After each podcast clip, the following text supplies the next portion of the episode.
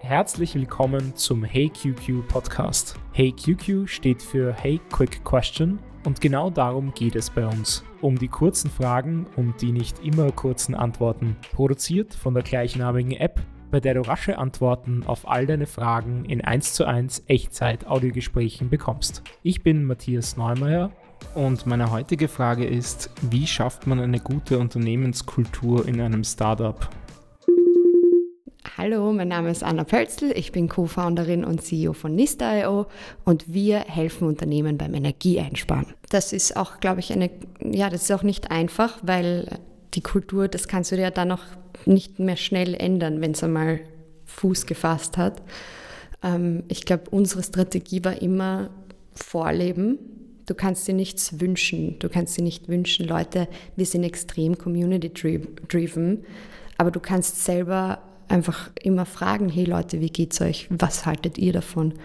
Und ich glaube, das ist das Wichtigste. Du machst einfach die Dinge, die du dir wünschst, im Unternehmen als, als Wert oder als Kultur zu etablieren.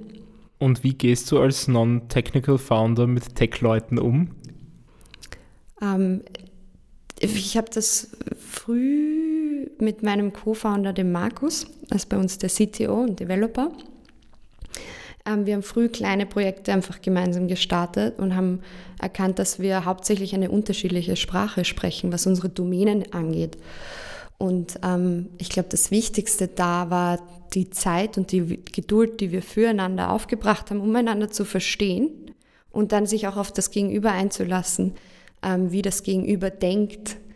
Und ich, das war für mich so ein lustiges Beispiel. Da waren wir kochen bei Markus daheim und äh, allein, wenn ich ein Kochrezept lese oder wenn der Markus ein Kochrezept liest, sind halt Dinge, die unterschiedlich sind. Ich weiß jetzt nicht, ob das typisch ähm, Tech ist oder nicht. Ich kann es mir vorstellen. Aber der Markus, da steht ein Esslöffel Salz und er nimmt einen Esslöffel Salz und es ist genauso viel Salz oben. Ich würde diesen Salzdings, diesen Behälter nehmen und halt ein bisschen drüber streuen. Und das sind halt so die Unterschiede und da muss man dann halt die Bereitschaft haben, füreinander das okay zu finden und einander zu verstehen. Und ich glaube, das ist, der, das ist der Umgang. Und genauso müssen sie, müssen Menschen, die halt sehr viel Wert auf Details legen oder genauer sind, auch Verständnis haben, dass ich halt da in anderen Dingen anders bin. Und wie gehst du mit Leuten des Teams um, die zum Beispiel nur remote für euch arbeiten? Mm, ich glaube, das ist etwas, die Unternehmenskultur, da gehört dazu, wo man arbeitet und wie man ähm, baut. Und da baut sich ja dann auch eine Kultur auf. Also ich glaube, was wir bei uns, wir haben während Corona, nein, ja, wir haben während Corona gegründet. Das heißt, wir waren sowieso die erste Zeit nur zu Hause, haben uns gelegentlich getroffen.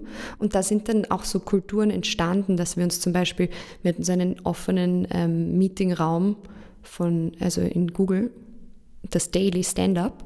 Und da sind wir dann einfach gelegentlich reingekommen, wenn wir gerade Mittag gegessen haben und haben uns dann immer zufällig, wer ist gerade im Daily drinnen und sind einfach reingegangen. Und ich glaube, das ist auch eine Remote Culture. Und wenn dann plötzlich ein Office wieder da ist, was bei uns die Herausforderung, diese Remote Culture deswegen nicht sterben zu lassen. Wenn jetzt alle im Office sind und nur zwei zu Hause, dann können die diese Culture nicht aufbauen.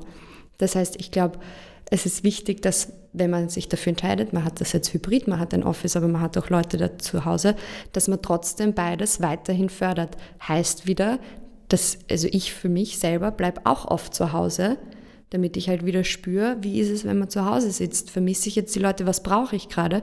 Weil wenn ich dann nur als, im Office bin als Gründerin, dann kriege ich das nie mit. Das heißt, ähm, ja, wieder vorleben, wie, wie gehe ich mit den Leuten um, die nur zu Hause sind, das muss wurscht sein. Das muss egal sein, wenn du sagst, ich gebe euch die Freiheit zu arbeiten, wo ihr wollt, dann muss man auch authentisch dahinter stehen. Und was wir aber schon machen, um ein, ein Miteinander zu fördern, wir, wir laden schon regelmäßig auch zu Team-Events ein, wo die Leute dann kommen können. Und wie stehst du zum Beispiel zu Konzepten wie Vier-Tage-Woche? Ich glaube, das Ziel ist, dass wir alle dann arbeiten, wenn wir uns gerade wirkungsvoll fühlen oder danach fühlen. Das klingt jetzt total schwammig, aber ich glaube, das ist das Coolste, oder? Wenn du erreichst, dass du diese Konzepte überhaupt nicht brauchst. Ähm, ich selber merke bei mir, dass ich, wenn ich weniger Zeit habe, effizienter werde. Und ähm, die Vier-Tage-Woche ist, finde ich, für uns schon auch eine coole Chance, zu sagen, ich glaube, ich, ich kriege das Gleiche runter, unter wie in einer Fünf-Tage-Woche von, der Arbeits, von, der, von der Arbeitseffizienz. Ich schaffe das und ich habe halt wieder ein längeres Wochenende, was total cool ist.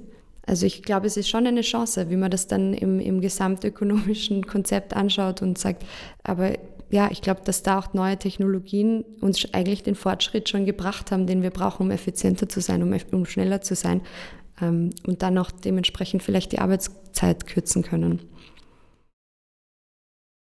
Danke dir, Anna, für die spannende Antwort. Wer mehr über Anna erfahren möchte, findet Links in den Show Notes. Melde dich auf heyqq.app für unsere Waitlist an.